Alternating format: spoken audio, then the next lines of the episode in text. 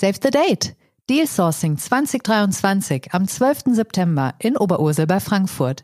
Das wichtigste Netzwerkevent der Corporate Finance Community. Seid dabei und trefft über 600 spannende Köpfe aus M&A, Finanzierung und Restrukturierung. Mehr Infos und Anmeldung unter www.dealsourcing.de.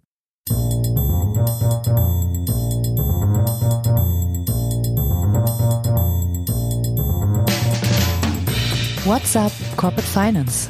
Der Podcast für die deutsche Corporate Finance Community mit spannenden Gästen aus der Banking-, Berater- und Finanzinvestor-Szene. Heute begrüßt euch Bastian Frien.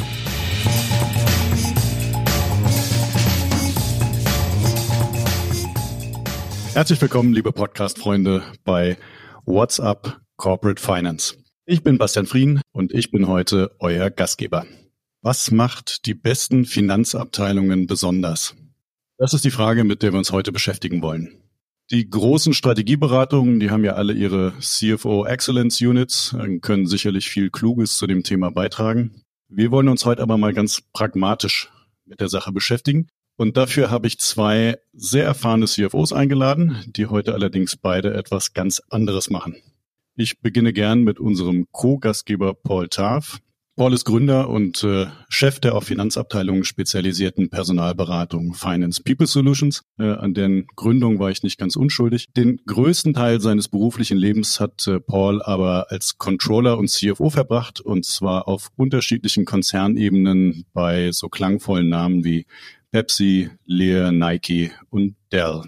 Paul, wir haben uns vor vielen Jahren im Bordbistro eines ICE kennengelernt. Du warst damals als Interim CFO am Telefon, hast da mit äh, einigen Hedgefonds Kreditverhandlungen geführt. Wir haben uns danach nie mehr aus den Augen verloren. Ich freue mich sehr, dass du auch heute mit dabei bist. Ja, lieber Bastian, es war in der Tat ein glücklicher Tag. Wir sind ja seitdem befreundet auch äh, äh, äh und das finde ich auch schön. Ja, Tele Columbus, das war so eine Kamikaze-Mission. Äh, da waren insgesamt 100 Hedgefonds und jeder hat natürlich seine eigene Agenda und viele davon haben die Agenda gehabt, mich rauszunehmen, weil ich ein bisschen zu tough war als CFO oder CRO. Ja, möchte ich nicht wissen, aber möchte ich auch nicht nochmal machen. Ja, sind wir vielleicht schon bei einigen Eigenschaften, die ein CFO und äh, damit vielleicht auch prägend eine gute Finanzabteilung auszeichnen. Mal gucken, sprechen wir gleich drüber. Vorher möchte ich gern den zweiten Gesprächspartner in meiner Runde begrüßen. Das ist Christoph Pfeiffer. Christoph ist heute als Beirat und als Berater tätig, äh, aber auch er hat eine umfangreiche CFO-Vergangenheit. Äh, auch und gerade, so wie du eben Paula erwähnt hast, äh, bei Unternehmen im Besitz von Private Equity, so zum Beispiel bei EasyCash oder GFKL. Und ich darf hinzufügen, äh, Christoph, auch du kennst Paul sehr gut. Willkommen in unserer Runde. Ja, schönen guten Morgen, ihr zwei. Hallo, äh, liebe Zuhörer. Äh, freut mich, dass ich heute dabei sein kann und mit euch hier über dieses spannende Thema diskutieren darf. Äh, ja, wie du schon gesagt hast, ähm, ich habe äh, insbesondere im Private Equity Bereich CFO-Erfahrung und während einer dieser Phasen habe ich Paul kennengelernt. Ich glaube, das war auch, als er bei Telecolumbus war. Und seitdem haben wir immer wieder gemeinsame Projekte gehabt und äh, teilen auch private Interessen rund um Eintracht Frankfurt.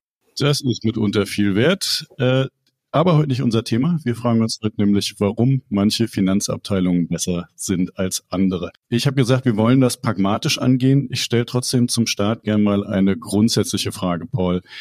Was macht denn Exzellenz in einer Finanzabteilung aus? Ist das die Struktur oder sind das die Leute? Lieber Bastian, die Frage ist sehr einfach. Das ist die Kombination.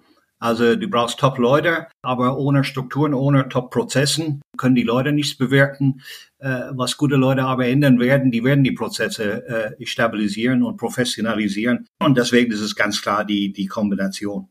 Ich habe auch äh, äh früher auch äh, Strukturen umgebaut, um, um geeignete Leute doch in meine Organisation reinzupassen. Also das, äh, ich bin ein großer Verfechter von, du kennst das, if you have the right people, you can't prevent success. Und if you don't, you're, sage ich jetzt nicht, F, bla bla bla, äh, ist die Kombination. Das macht's aus. Christoph, siehst du das genauso? Ich sehe das sehr, sehr ähnlich. Man kann auch so gute Leute haben in, in der Finanzabteilung, wenn die darunterliegenden Prozesse nicht stimmen, wenn, wenn, wenn für Fehler produziert werden, wenn es zeitlich nicht passt, ähm, dann können die Leute noch so gut sein und man, man wird hier nicht als der Enabler ähm, neudeutsch gesagt, auftreten können, der eine äh, exzellente Finanzabteilung äh, sein muss und sein sollte. Jetzt kann man sich das Prädikat Top-Finanzabteilung natürlich schön an die Brust heften, hilft aber nicht viel weiter. Äh, man muss es irgendwie auch unterfüttern. Darum äh, meine Frage, wie kann man die Qualität einer Finanzabteilung messen? Ja, eigentlich ist das gar nicht so schwer. Äh, also wenn wir, die, wenn wir die Sache granular angehen, die unterschiedliche Funktionen in einem CFO-Bereich, vielleicht, vielleicht fangen wir damit an und deren Ziele oder deren Raison d'être, warum sind sie überhaupt da? Äh, ein CFO oben drüber als Main Stakeholder im Unternehmen, der natürlich an alle wesentlichen Entscheidungen beteiligt äh, sein muss. Äh, das muss er aber selbst verdienen. Ich kenne auch CFOs, wo die, die Teamkollegen an ihm vorbeigegangen sind, weil das äh, einfach äh, von, von, vom Typ her nicht so geschätzt worden ist von der Kollegin. Aber nehmen wir mal einfach äh, die, die Bereiche, wenn wir über Treasury reden, dann geht es darum, die, die Liquidität des Unternehmens zu managen, zu optimieren, zu steuern. Controlling dann ist eher das Business zu steuern, Informationen rechtzeitig, nicht nur vergangenheitsbezogen, sondern auch für die Zukunft. Das ist das Schwierigste eigentlich meistens beim Finanzbereich, ist die Zukunft zu, äh, zu forecasten, vorauszusagen. Und da musst du natürlich mit den Stakeholders, ob sie im, Sales oder im Marketing sind, sehr, sehr eng verzahnt sein. Das ist eine sehr wichtige Entscheidung. Und das hängt auch sehr von der Persönlichkeit ab. Wenn der CFO eine weniger kommunikative Menschen. So früher waren es viele Backoffice-CFOs, die sich beschäftigt haben mit Abschlüsse und nicht mit der Zukunft. Dann hat das auch nicht geklappt. Und dann hat man die Accounting-Bereich und äh, ein Ex-Kollege von mir von Dell, äh, das war Lear Corporation, hat mal gesagt, Paul, your job is to keep me out of jail. Und äh, meine Gedanke war immer, äh, dafür habe ich auch meine Accounting-Abteilung, also die Bücher natürlich äh, äh, korrekt äh, abschließen und vollständig haben. Und äh, dafür ist, äh, ist natürlich Accounting da. Wenn du keine vernünftige Accounting hast, brauchst du, brauchst du keine äh, Controlling-Abteilung, weil die Grunddaten nicht stimmen. Dann kommt Internal Audit, interne Prüfung, Steuer auch noch dazu. Also jede Einzelbereich hat seine eigene Verantwortung und Ziele und da muss der CFO das alles im Einklang bringen, äh, um seine Ziel, ein Unternehmen erfolgreich, erfolgreich durch einen Markt mit einem gewissen Geschäftsmodell, vielleicht das Geschäftsmodell hier und dort auch anpassen, neue Businesses, neue Geografien äh, äh, voranzutreiben mit allen Stakeholders. Christoph, wie kann man sich denn äh, mit anderen Finanzabteilungen vergleichen? Also das sind ja erstmal ein paar Ziele, das ist alles schön und gut, aber ich muss ja wissen, bin ich da wirklich top oder bin ich eher Durchschnitt? Genau. Ja gut, ich denke, da muss man unterscheiden äh, zwischen den eher strukturellen Themen, zwischen den eher operativen, prozessualen Themen und den Themen, ja, sagen wir, die dann das Sahnehäubchen äh, bilden, die eher mit den Leuten äh, und mit der Persönlichkeit der Leute zu tun haben. Bleiben wir aber bei den ersten. Da gibt es ja durchaus äh, äh Benchmarks, äh, die die äh, großen Beratungsgesellschaften äh, äh beispielsweise äh, bereitstellen wo man ähm, sich schlau machen kann über, ja, wie lange braucht jetzt ein Unternehmen im Durchschnitt in der Branche für einen Closing-Prozess oder wie sind hier Effizienzkennziffern im Bereich jetzt äh, Purchase to Pay, Order to Cash Prozessen und so weiter. Ähm, äh, ähm, auch Produktivitätskennziffern kriegt man äh, auch branchenspezifisch aufgesplittet. Schwieriger wird es dann bei der Frage, wie messe ich die Qualität einer Finanzabteilung in Bezug auf ihre Rolle als Businesspartner im Unternehmen. Ja, und da ist für mich eigentlich der Gradmesser immer gewesen, wie ist das Feedback aus dem Unternehmen, wie ist das die Reputation der Finanzabteilung im Unternehmen, wird die hier als wirklich ein, ein, ein, ein Partner wahrgenommen, äh, mit dem man gemeinsam äh, Themen äh, umsetzt, ja, die sogar aufgesucht wird aus dem operativen Geschäft oder äh, wird sie hier wirklich äh, als äh, jemand äh, betrachtet, der hier gängelt und äh, hier blamed. Das heißt, das wirkliche Benchmarking passiert gar nicht im Vergleich mit anderen Finanzabteilungen, sondern ist eigentlich die Wahrnehmung im eigenen Unternehmen? Naja, für das Thema ähm, der Persönlichkeit, wie bin ich hier, wie agiere ich als Businesspartner, ist es, glaube ich, sehr schwierig, da einen Vergleich zu anderen Unternehmen herzustellen. Also ich, ich habe noch keine Metrik gefunden, die hier das Ganze wirklich äh, vergleichbar macht.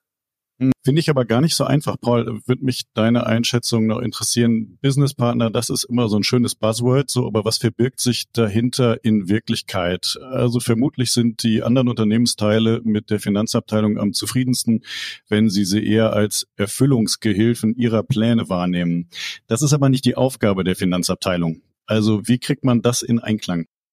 Gott weiß, ist es das nicht, äh, definitiv nicht, Bastian. Also ich denke, ich bin bei Christoph, äh, die Akzeptanz im Unternehmen, da komme ich auch zu Vergleiche, Benchmarking und so weiter und so fort. Wenn eine Finanzabteilung dafür da ist oder ein CFO immer zu sagen, was man nicht machen darf und was nicht geht, dann ist das für mich ein nicht äh, passender CFO, sondern es geht darum, dass der CFO mitwirkt und sagt, auch im strategischen, insbesondere im strategischen äh, Themen, was PE äh, natürlich immer, immer verlangt, dass der CFO da mitredet, dann musst du auch sagen, okay, das könnten wir so machen oder so machen, äh, aber nicht, äh, das geht so nicht. Ja, Und das Gleiche gilt natürlich für die Controlling Guys. Und ich habe immer die Erfahrung gemacht, gerade mit meinen Controller, ich mag diesen Begriff Controller überhaupt nicht. Wir haben das nicht im Englischen, wir haben FP&A, Financial Planning und Analysis, das ist deutlich konstruktiver vom Klang her. Aber da habe ich die Controller immer reingesetzt in den jeweiligen Bereichen, ob es HR war oder Sales oder Marketing, äh, um die Akzeptanz da äh, zu maximieren.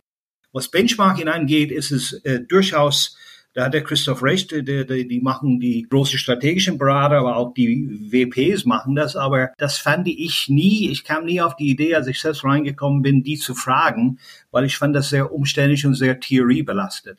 Äh, ich will jetzt kein Marketing für uns machen, aber wir haben, das war für mich ein wichtiger Anliegen, unser eigene Benchmarking-Produkt jetzt für CFOs gemacht mit Finance Diagnostics äh, aus der Schweiz. Wir sind auch beteiligt an dem Unternehmen, wo CFOs das Ganze designt haben ja, wo du sehr pragmatisch, Christoph kennt's auch, wo du sehr pragmatisch die Kernprozesse, Order to Cash, Purchase to Pay, Record to Report, das sind die drei Kernprozesse, egal in welchem Unternehmen, ob es GmbH und Co. ist, Offenbacher Landstraße oder ob Siemens ist oder BMW oder Mercedes, die sind immer die Kernprozesse. Das ändert sich nicht vom Unternehmen zu Unternehmen.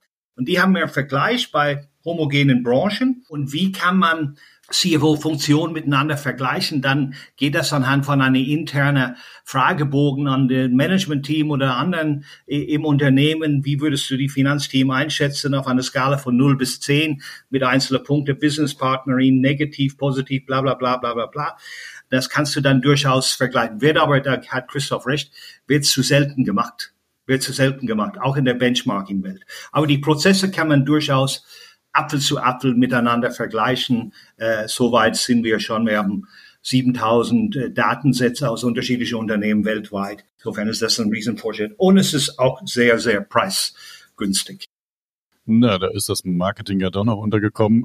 Christoph, erzähl mir mal ein bisschen, was das konkret denn bedeutet. Also äh, ich habe da jetzt ein Ergebnis, ich habe irgendeine Art von Test gemacht und liegt zwischen 0 und 10. So, was mache ich damit? Ist das die Aufgabe, die sich der CFO nimmt und konkrete Projekte daraus ableitet?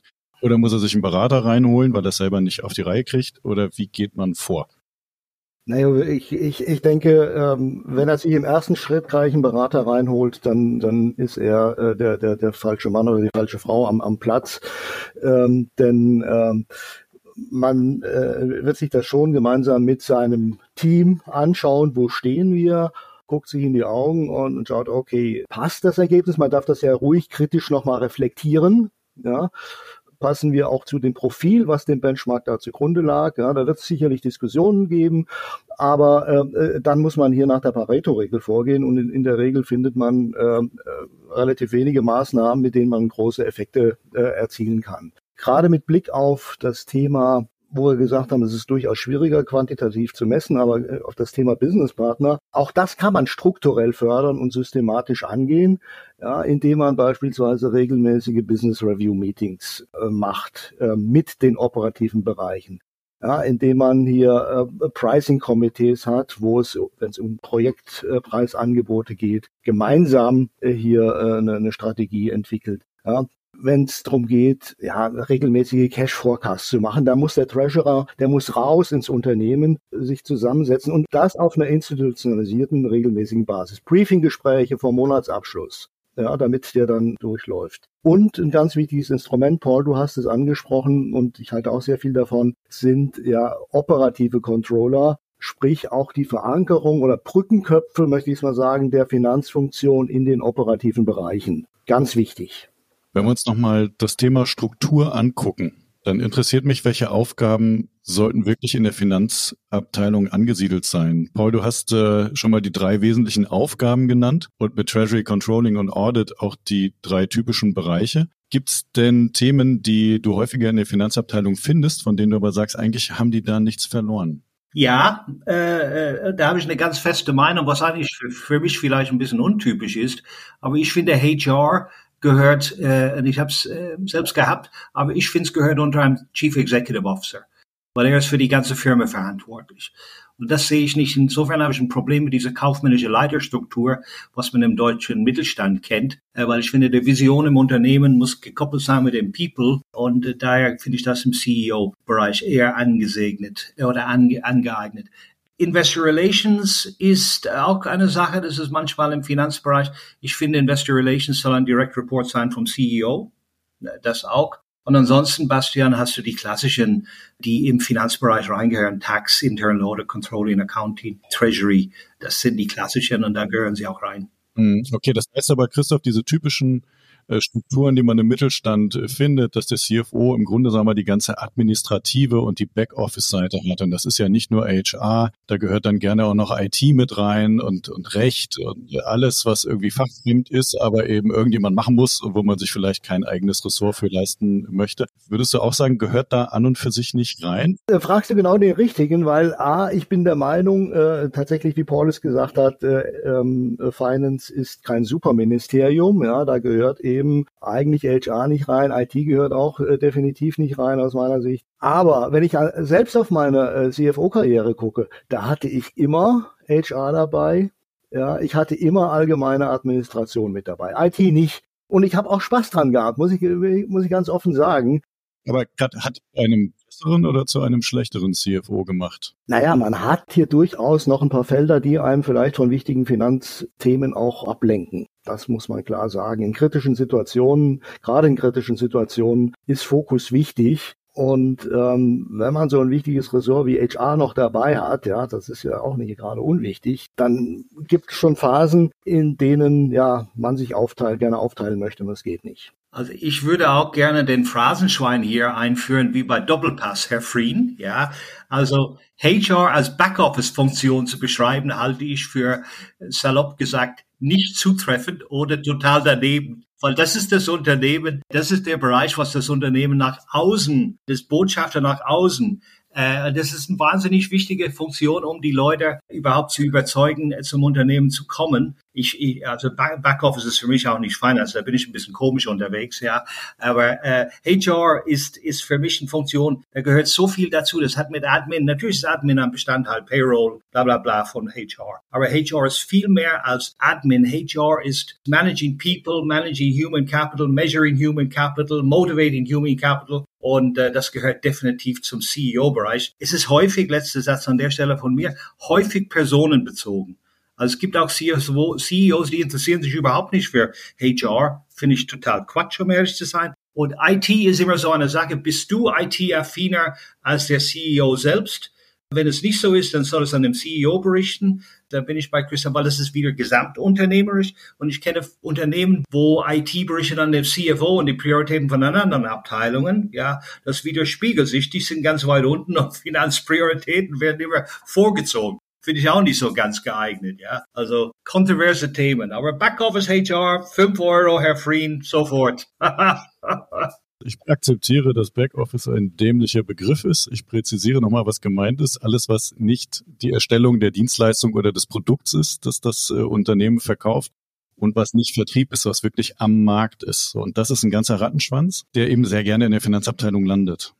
Darf ich eine Ergänzung noch äh, machen? Und es ist in der Tat aus meiner Wahrnehmung so, dass es schon noch viele, gerade im deutschen Mittelstand, viele Unternehmen gibt, wo HR und Finanzen wirklich Backoffice-Funktionen sind, wo das gemacht wird, was unbedingt nötig ist und was noch keinem modernen äh, Geschäftsverständnis hier entspricht. Da kann man dann auch nicht von Enabler reden, weder bei der Finanzabteilung noch bei der HR-Abteilung. Also dein flammendes Plädoyer, Paul, für HR zeigt ja, wo du heute deine Brötchen verdienst und wo du deinen inhaltlichen Schwerpunkt setzt. Dann sag uns doch nochmal, was sind denn tatsächlich die neuralgischen Positionen, die in der Finanzabteilung zu besetzen sind und über die Frage mitentscheiden, ist es die beste Finanzabteilung der Welt oder eben noch nicht? Also, ich muss aber einen Satz oder vielleicht sogar zwei zu HR sagen, weil meine Beziehung zu HR besteht aus Liebe und Hass. Ja, also ich liebe gute HR-Leute. Es gibt Gott sei Dank äh, welche, aber es gibt auch äh,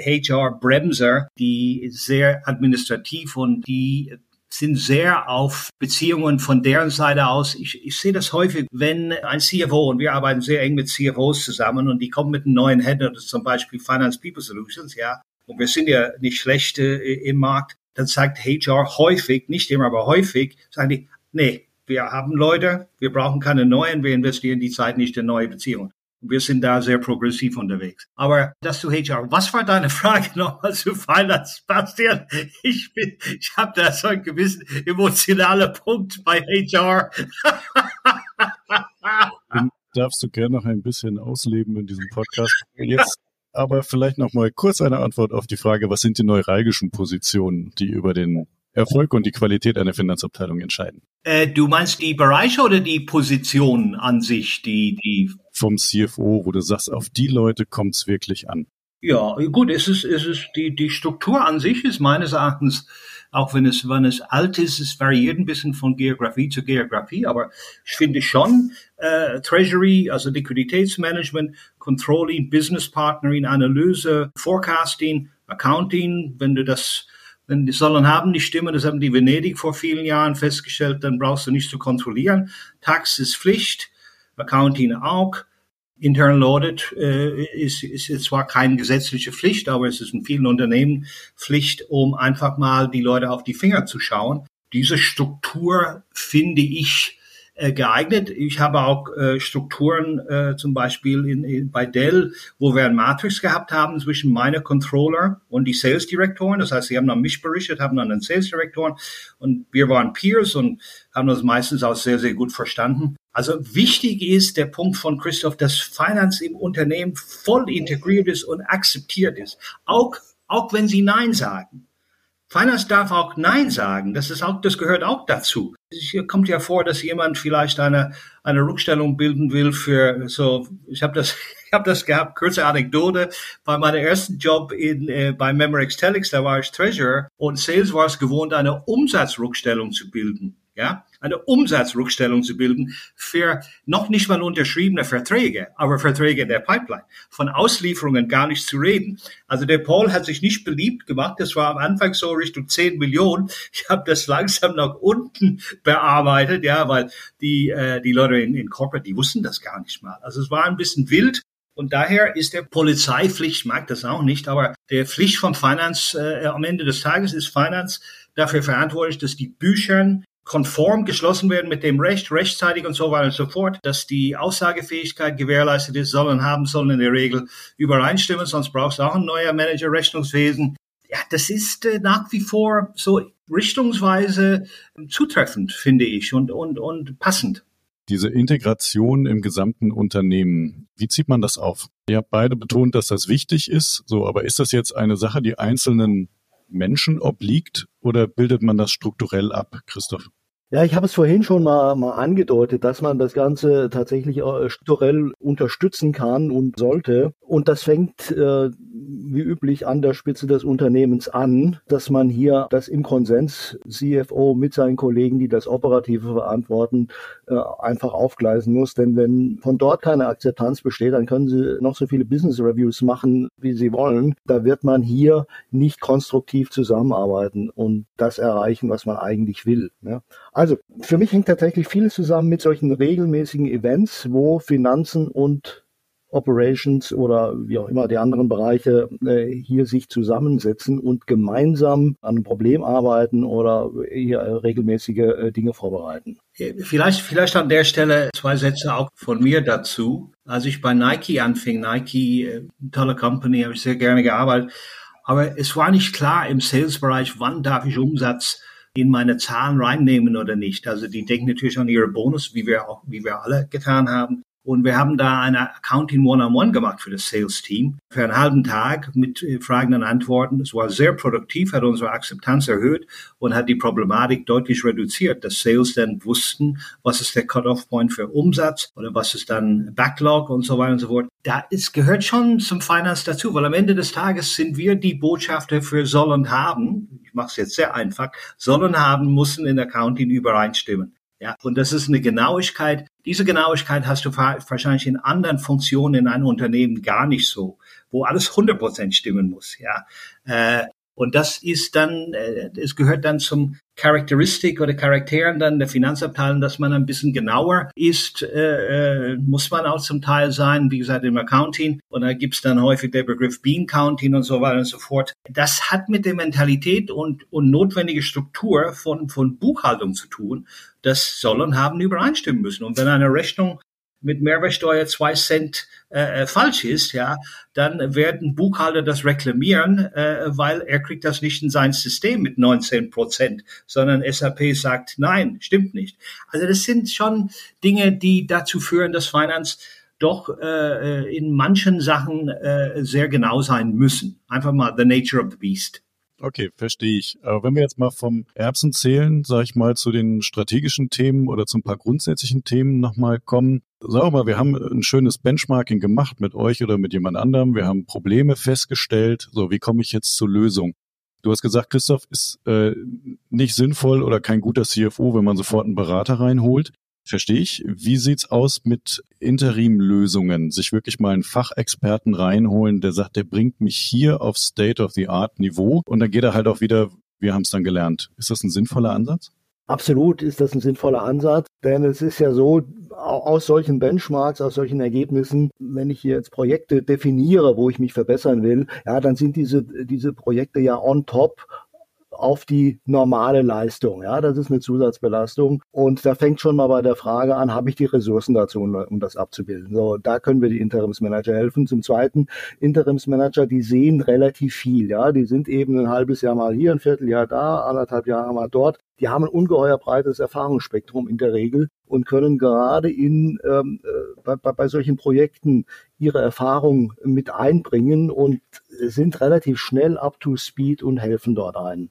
Wichtig bei den Interimsmanagern auch ist die Persönlichkeit. Sie müssen sich eben integrieren können und dürfen nicht in ihrem Kapuff äh, sitzen und, und, und vor sich hinwerkeln, sondern sie müssen dann auch bereit sein, hier sich in das Team äh, mit rein zu integrieren. Und dann funktioniert das auch. Ja, äh, vielleicht an der Stelle, ich meine, ich werde natürlich das mit Interim Manager nicht widersprechen, weil wir selbst zu den führenden Interim Provider im Finanzbereich am Markt gehören.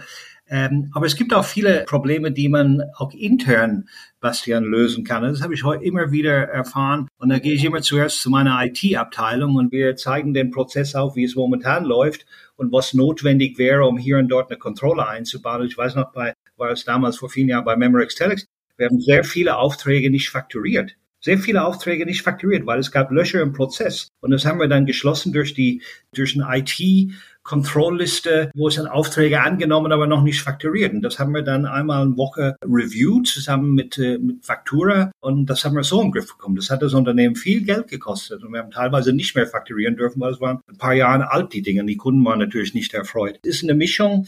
Ich bin bei Christopher, ich glaube, das ist ein wichtiger Punkt. Wenn du gerade bei, bei, bei Private Equity bist und Private Equity kommt rein, haben einen anderen Anspruch, das geht alles viel schneller, granularer, strategischer, bla bla bla. Du hast so viele zusätzliche Aufgaben, wenn deine, sagen wir mal, deine, deine Company nicht in einem guten Zustand ist, was häufig der Fall ist im Mittelstand. Das ist nicht so bei Nike oder Dell, amerikanische Unternehmen, die sind, die sind Public Companies, die sind natürlich dann schon verpflichtet, ein bisschen äh, besser aufgestellt zu sein.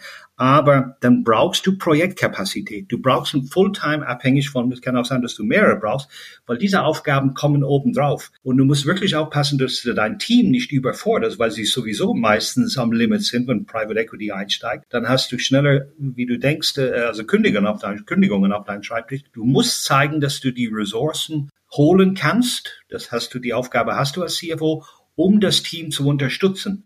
Ja, und diese Projektkapazität, wenn du zu Headcount, äh, und ich war damals hin und wieder mal schuldig, muss ich sagen, an der Stelle, da ich gesagt, nee, das packen wir mit dem Team jetzt. Im Nachhinein hätte ich das bei Pepsi definitiv anders gemacht. Wir haben wahnsinnig viel bewegt in kürzester Zeit, aber das Team war, und ich auch, war platt nach 18 Monaten, ja. Und da hätte ich hier und dort eine Interim-Lösung reingeholt, weil da hat der Christoph recht, das kann richtig, richtig helfen und ist teilweise eigentlich unabdingbar. Vielleicht noch eine Ergänzung hierzu.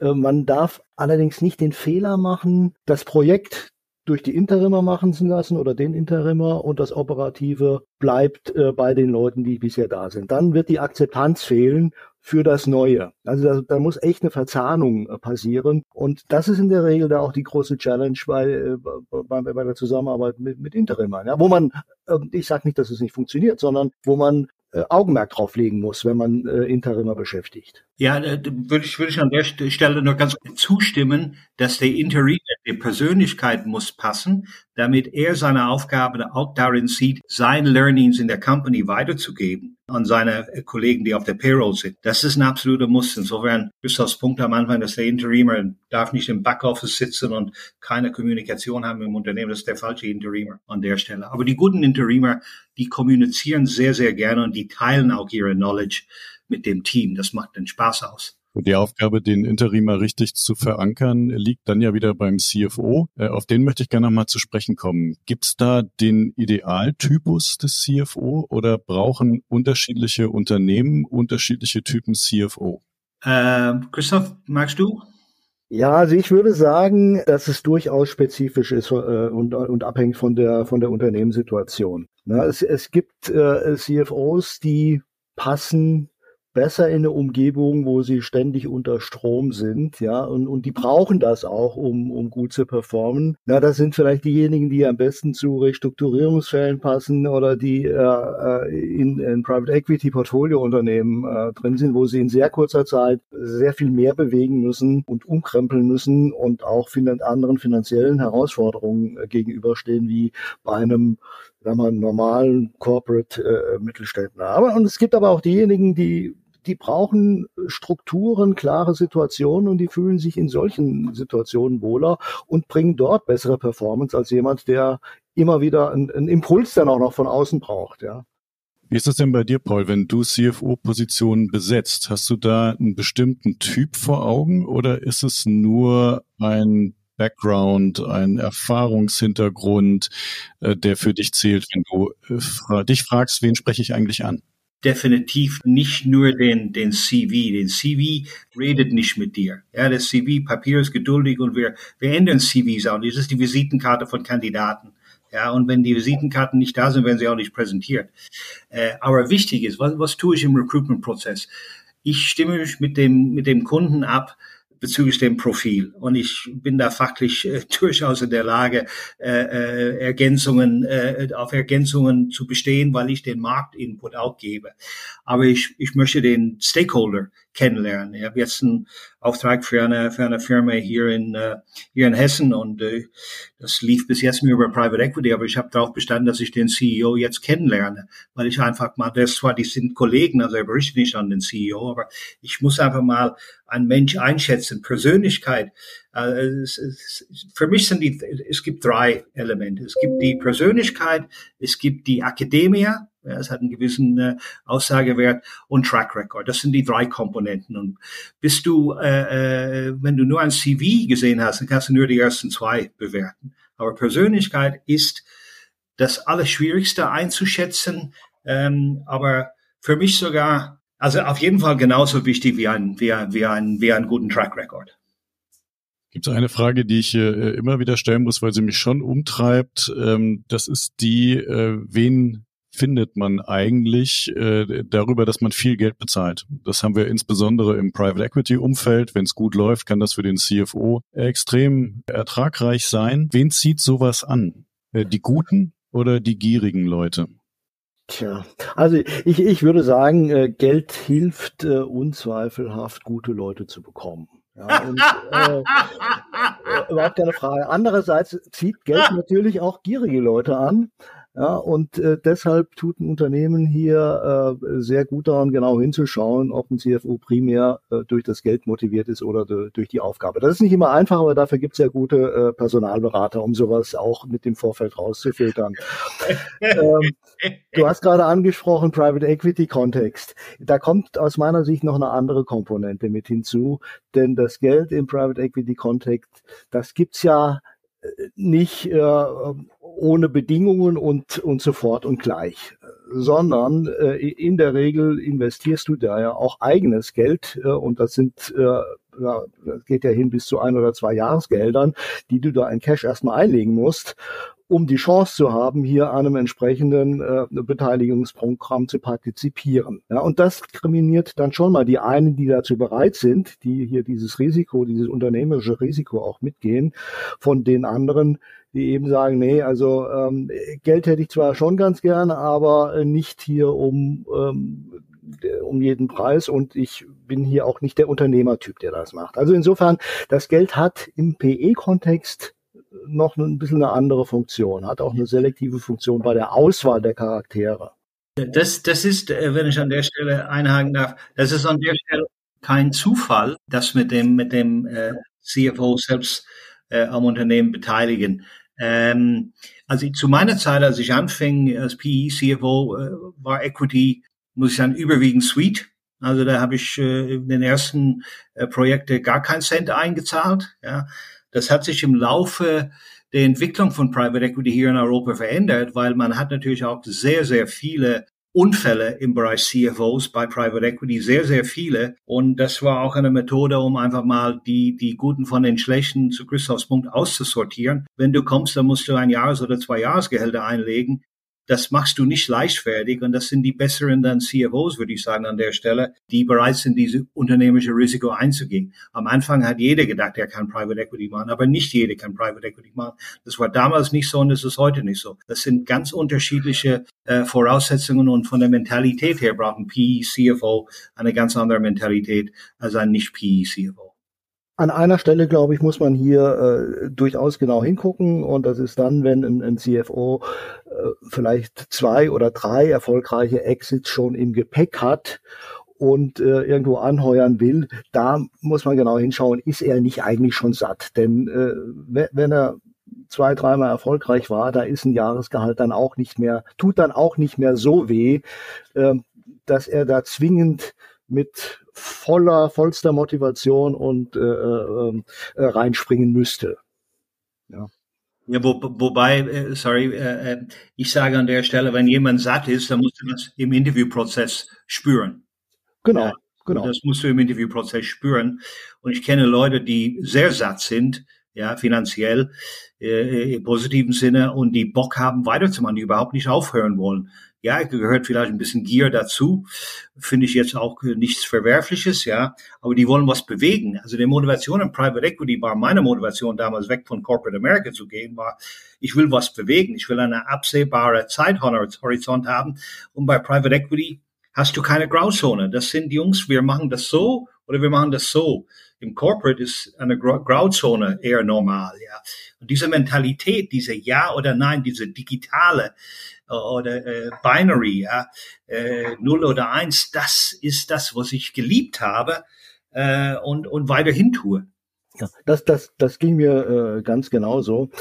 Ähm, nachdem äh, bei meiner ersten Private Equity äh, Station wir einen erfolgreichen Exit hatten und das Unternehmen wieder an einen Corporate äh, verkauft wurde, einen französischen zu, äh, außerdem noch fiel es mir unheimlich schwer, ich bin also da nicht rausgegangen, sondern bin dabei geblieben, fiel es mir unheimlich schwer, mich wieder in, in Corporate-Strukturen, und ich habe es auch nicht geschafft, einzufinden, ähm, mit der Politik, die dort vorherrscht, klarzukommen und, und, und. Ja. Also das, das klare Zielsystem, äh, die klaren, schnellen Entscheidungen bei, bei Private Equity, die habe ich da sehr schnell vermisst.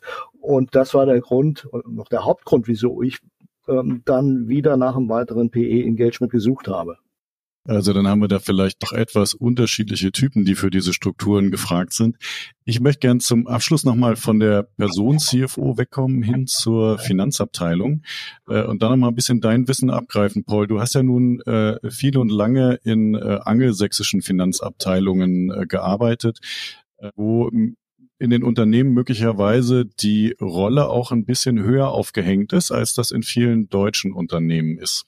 So, einmal, wie zeigt sich das? Und äh, dann, du beobachtest den deutschen Markt ja jetzt auch schon lange.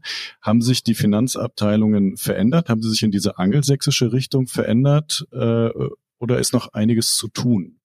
Äh, ich würde sagen, ja und ja. Also die Veränderung ist auch da Richtung, Richtung, also Fakt ist bei amerikanischen Unternehmen, ich habe eigentlich, habe eigentlich nur für amerikanische globale Konzerne gearbeitet, nie für einen britischen. Vielleicht, weil ich hier bin, wollte ich das nicht. Ähm, aber da bist du deutlich strategischer gefragt in, in diese amerikanische Unternehmen. Ich weiß noch, meine erste äh, Objectives Review mit meinem damaligen Boss bei Nike.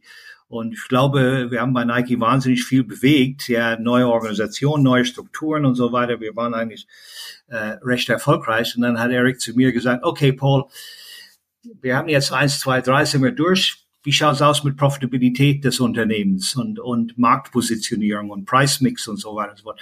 Habe ich gesagt, oh ja, Eric, das habe ich noch nicht geschafft auf meine Prio-Liste. Aber die Erwartungshaltung, das hat mir gut gefallen, war ganz klar, Paul, du musst den, den äh, Geschäft äh, beeinflussen. Er hat zu mir zum Beispiel gesagt, ich mache es ja ganz, ganz konkret, äh, das ist kein Geheimnis, äh, warum habt ihr dann so viel Geld für mich als Schuhmacher ausgegeben? Für das Sponsoring. Ja, äh, und das ist natürlich eine sehr legit legitime Frage. Wir haben Millionen für ihn bezahlt und du könntest nicht mal äh, äh, seine Schuhe sehen, weil er im, im, im, im Rennautomobil war. Alles Gute, Michael Schumacher natürlich an der Stelle, aber es war doch ein legitimer Challenging-Punkt für mich als CFO von Central Europe das zeigt ja, wie, wie, was man erwartet in, in Corporate America.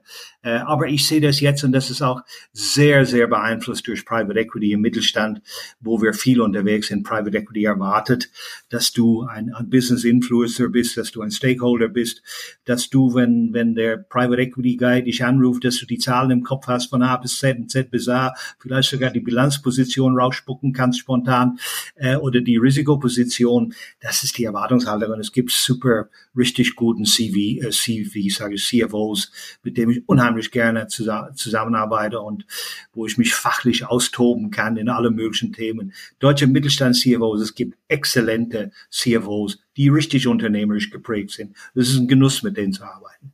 Das wäre ein schönes Schlusswort, aber ich möchte schon gerne nochmal von Christoph eine Einschätzung hören. Die Finanzabteilungen haben sich verändert. Sind sie im Schnitt schon da, wo sie hin müssen? Ich würde sagen, wir, wir sind da auf einem guten Weg, aber wir sind im Schnitt noch nicht da, wo wir hin müssen. Also es gibt hier durchaus Mittelständler, wenn dort ein, und das zeigt sich an konkreten Beispielen, wenn dort ein PE einsteigt, wenn ein PE den übernimmt, dann ist das für die Finanzabteilung ein Kulturschock. Ja, ähm, aus dem grauen Maus-Dasein heraus steht der CFO jetzt plötzlich hier im Rampenlicht und nicht nur der CFO, sondern auch sein Team. Ja, das das äh, stellt enorme ähm, Anforderungen auch an die sagen wir, Anpassung der Persönlichkeit, an der, ja, an der Art und Weise, wie kommuniziert man. Und äh, da gibt es, muss man klar sagen, es gibt es gibt viele äh, Personen dann, die die äh, ja, die kriegen das nicht hin in, Rechts, äh, in, in der Zeit, die man hat, ähm, entsprechend ihre Prioritäten, auch ihr, ihrer, ihr Außenbild hier äh, zu verändern und sich dem anzupassen. Bevor du schließt, möchte ich doch eine Sache von mir geben, wenn ich darf. Äh, der, der Christoph hat mir so eine Vorlage vorgegeben. Die meisten CFOs in Private Equity scheitern nicht an sich, an ihre eigenen Fähigkeiten, sondern an schwache Teams. Ja, die vernachlässigen es, die Teams zu stärken, weil sie unterschätzen, wie viel sie zu tun haben, außerhalb des operativen Geschäftes mit Private Equity. Banken, Stakeholders, Wirtschaftsprüfer, Advisors, schieß mich tot. Das ist der groß, größte Sünde von, von insbesondere jungen CFOs, die dann schnell scheitern. Paul, ich glaube, dass das aber auch der Situation geschuldet ist, dass Sie vorher in einem Unternehmen gearbeitet haben, was dem Unternehmer gehört, wo der Bauch des Unternehmers äh, der Kompass oft ist. Mhm. Und wenn PE reinkommt, da ist es nicht mehr der Bauch. Da wird der Bauch nämlich durch den Kopf ersetzt und der, der Kopf braucht Zahlen, der braucht Analysen, der, und der kann sich auch das Geschäftsmodell nur durch Zahlen erschließen in der Zeit, die man hat. Ja, ja das ist, das, das ist das, das heißt, sie müssen ganz anders arbeiten und es ist eher die Frage äh, der, der, der anderen Anforderungen an die, an die, an die Finanzabteilung.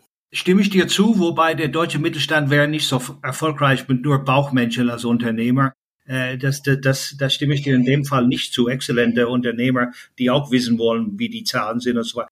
Die sind nicht so granular unterwegs wie viele Private Equities. Aber du hast ja diese, das ist ein wichtiger Punkt, Christoph, glaube ich. Wir könnten ja stundenlang hierüber reden. Du hast ja diese Geschäftsmenschen in, im Mittelstand. Ich bewundere diese Unternehmer, die, die in Deutschland so erfolgreich sind. Auf der PE-Seite hast du diese Prägung durch die Akademie von, von den Menschen. Die sind hoch ausgebildete, high, high, high intellectual power people. Ja, und die sind super analytisch. Aber deren Verhältnis zu People Management und Empathie und so weiter und so fort, ja, im Unternehmen, was sehr wichtig ist, wird vernachlässigt häufigerweise. Also es ist für die weniger interessant, im Unternehmen, kompletten Unternehmen bekannt zu sein. Und sie kommen für Management Meetings oder Board Meetings, ja, und sind dann wieder weg. Das ändert sich auch heutzutage, ja. Aber es ist eine ganz andere DNA auf der Unternehmerseite und der Private Equity MBA Executive von, von Stanford oder Harvard und so weiter und so fort, der noch nie im operativen Business gearbeitet hat. Das ist auch nicht die, da scheitern viele PEs an das Problem. Also wir sehen, glaube ich, die Definition der besten Finanzabteilung hängt auch ein bisschen von der Erwartungshaltung der Gesellschafter ab und die ist durchaus unterschiedlich. Ja, wir könnten wirklich noch ewig sprechen, haben wir keine Zeit für. Das war aber sehr spannend. Ich hoffe, euch hat es genauso viel Spaß gemacht wie mir. Absolut. Ja, hat großen Spaß gemacht. Vielen Dank äh, nochmal für die Einladung und äh, gerne wieder. Und äh, danke an der Stelle auch, äh, Christoph, dass du so kurzfristig eingesprungen bist. Fand ich klasse. Und ich glaube, unsere Definition von Exzellenz äh, ist gar nicht äh, abgewichen, äh, was mich auch überrascht hätte, wenn es so gekommen wäre. So, wenn wir schon beim Danken sind, dann äh, danke ich natürlich auch all unseren Hörern für euer Interesse. Wir hören uns bald wieder. Euer Bastian. Musik? What's the Angle? Und What a Wonderful Day von Shane Ivers. www silvermansound.com.